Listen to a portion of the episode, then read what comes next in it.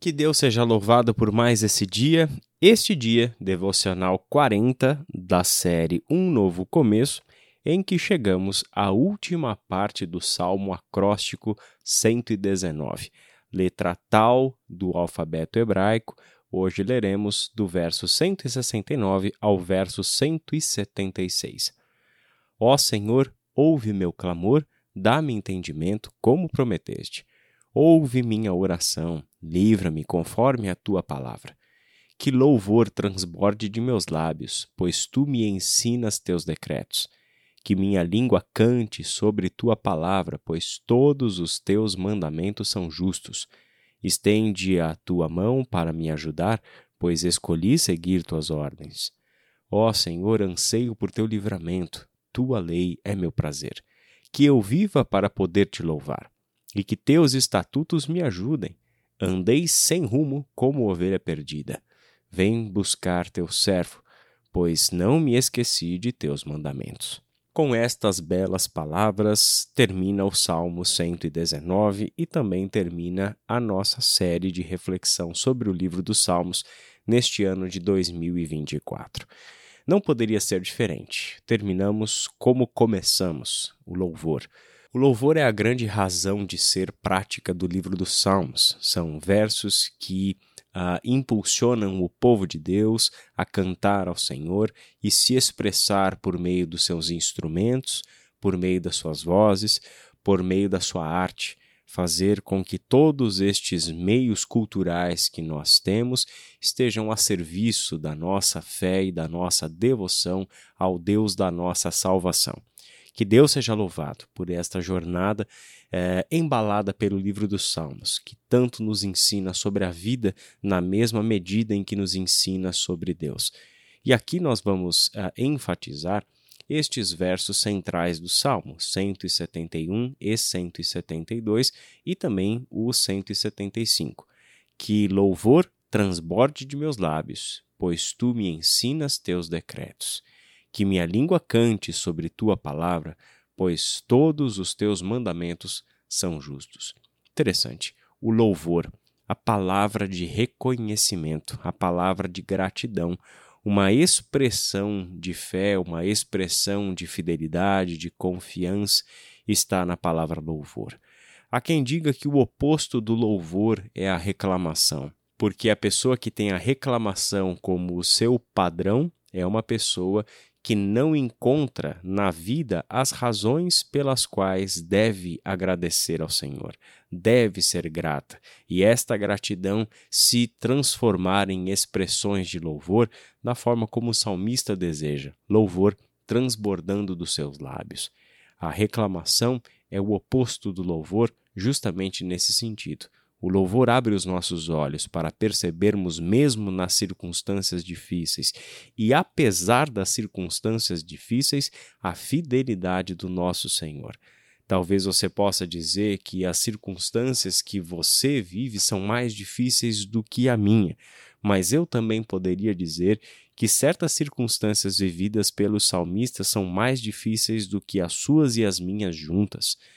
Nós estamos falando de gente que experimentou a perseguição real, o perigo de perder a vida, é, enfrentou desafios na vida que se transformaram em verdadeiros contos heróicos, justamente por causa da fidelidade do Senhor a eles, e é justamente isso que estava lá, alimentando, nutrindo a fé dessas pessoas para continuarem a caminhar com este Deus. No verso 172, ele fala sobre a sua língua cantar a palavra de Deus, pois todos os teus mandamentos são justos. É bonito nós uh, vermos isso e esse desejo presente no Salmo. A nossa boca cantar a palavra de Deus. Sobre o que nós falamos quando estamos cantando, sobre o que nós falamos quando estamos uh, louvando uh, ao Senhor. É importante é, levar isso em consideração.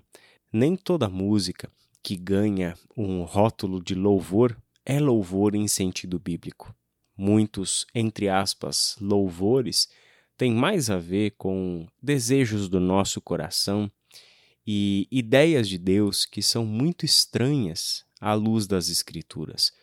nós precisamos ser mais criteriosos com as coisas que a gente ouve como música cristã, como música evangélica ou gospel, porque nem tudo o que a gente ouve por aí, de fato, condiz com a palavra do Senhor.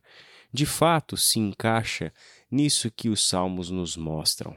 Línguas que cantam sobre a palavra de Deus, porque conhece os seus mandamentos justos, porque tem sido ensinada pelos teus decretos.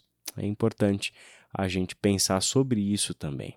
Verso 175 e verso 176. Que eu viva para poder te louvar e que teus estatutos me ajudem. A perspectiva do salmista, né, de ter uma vida longa, porque louvar ao Senhor é o que dá sentido, é o que dá propósito à nossa vida.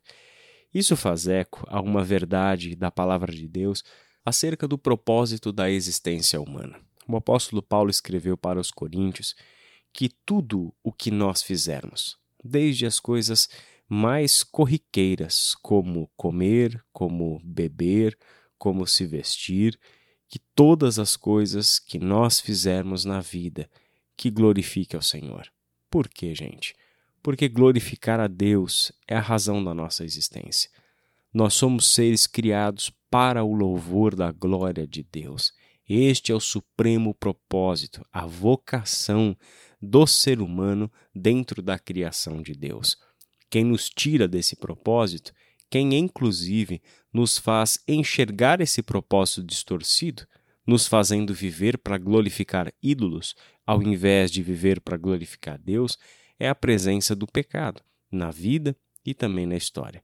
O pecado está na origem desta distorção da razão de ser da vida humana. E o salmo, neste verso, está trazendo isso à tona: que eu viva para poder te louvar e que teus estatutos nessa vida me ajudem. Que a tua palavra, que a tua orientação, que os teus preceitos estejam indo à frente, me mostrando o caminho pelo qual eu devo andar e que sejam sempre caminhos de retidão e de justiça, sempre de acordo com a palavra do Deus Santo. E no 176, para encerrar, andei sem rumo, como ovelha perdida.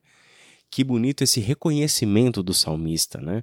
Os salmos não ah, precisam mascarar a verdade sobre nós, porque todos nós, incluindo o salmista, em algum momento nos identificamos como ovelhas que vagueiam sem rumo mas graças a Deus nós encontramos o bom pastor. Melhor dizendo, nós fomos encontrados pelo bom pastor. Este é o pastor que foi atrás de nós, como ele pede no verso seguinte: Vem buscar teu servo. Como ovelha perdida, precisamos ser encontrados. Essa é uma das grandes maravilhas sobre o caráter de Deus revelado nas Escrituras. Deus é amor leal. Deus é amor que vai buscar. Deus é o amor daquele pai que, ao ver o seu filho, corre em direção ao seu filho e o acolhe. É o amor que está sempre pronto para perdoar, para reintegrar, para restaurar a vida, para trazer da morte para a vida, restituindo a sua posição como filho amado de Deus, porque é assim que nós sempre devemos nos enxergar. Como ovelhas que até podem vagar sem rumo, até podemos nos encontrar como ovelhas perdidas, mas nós sabemos que temos um Pai, que temos o bom pastor, que vem ao nosso encontro e que vai nos buscar. Que haja em nós sempre essa disposição ao arrependimento e este desejo expresso do salmista de que seja buscado pelo Senhor, de que nós sejamos encontrados por este bom pastor que verdadeiramente nos ama e que cuida de nós. Que Deus abençoe o seu dia, que Deus abençoe a sua reflexão e até a próxima.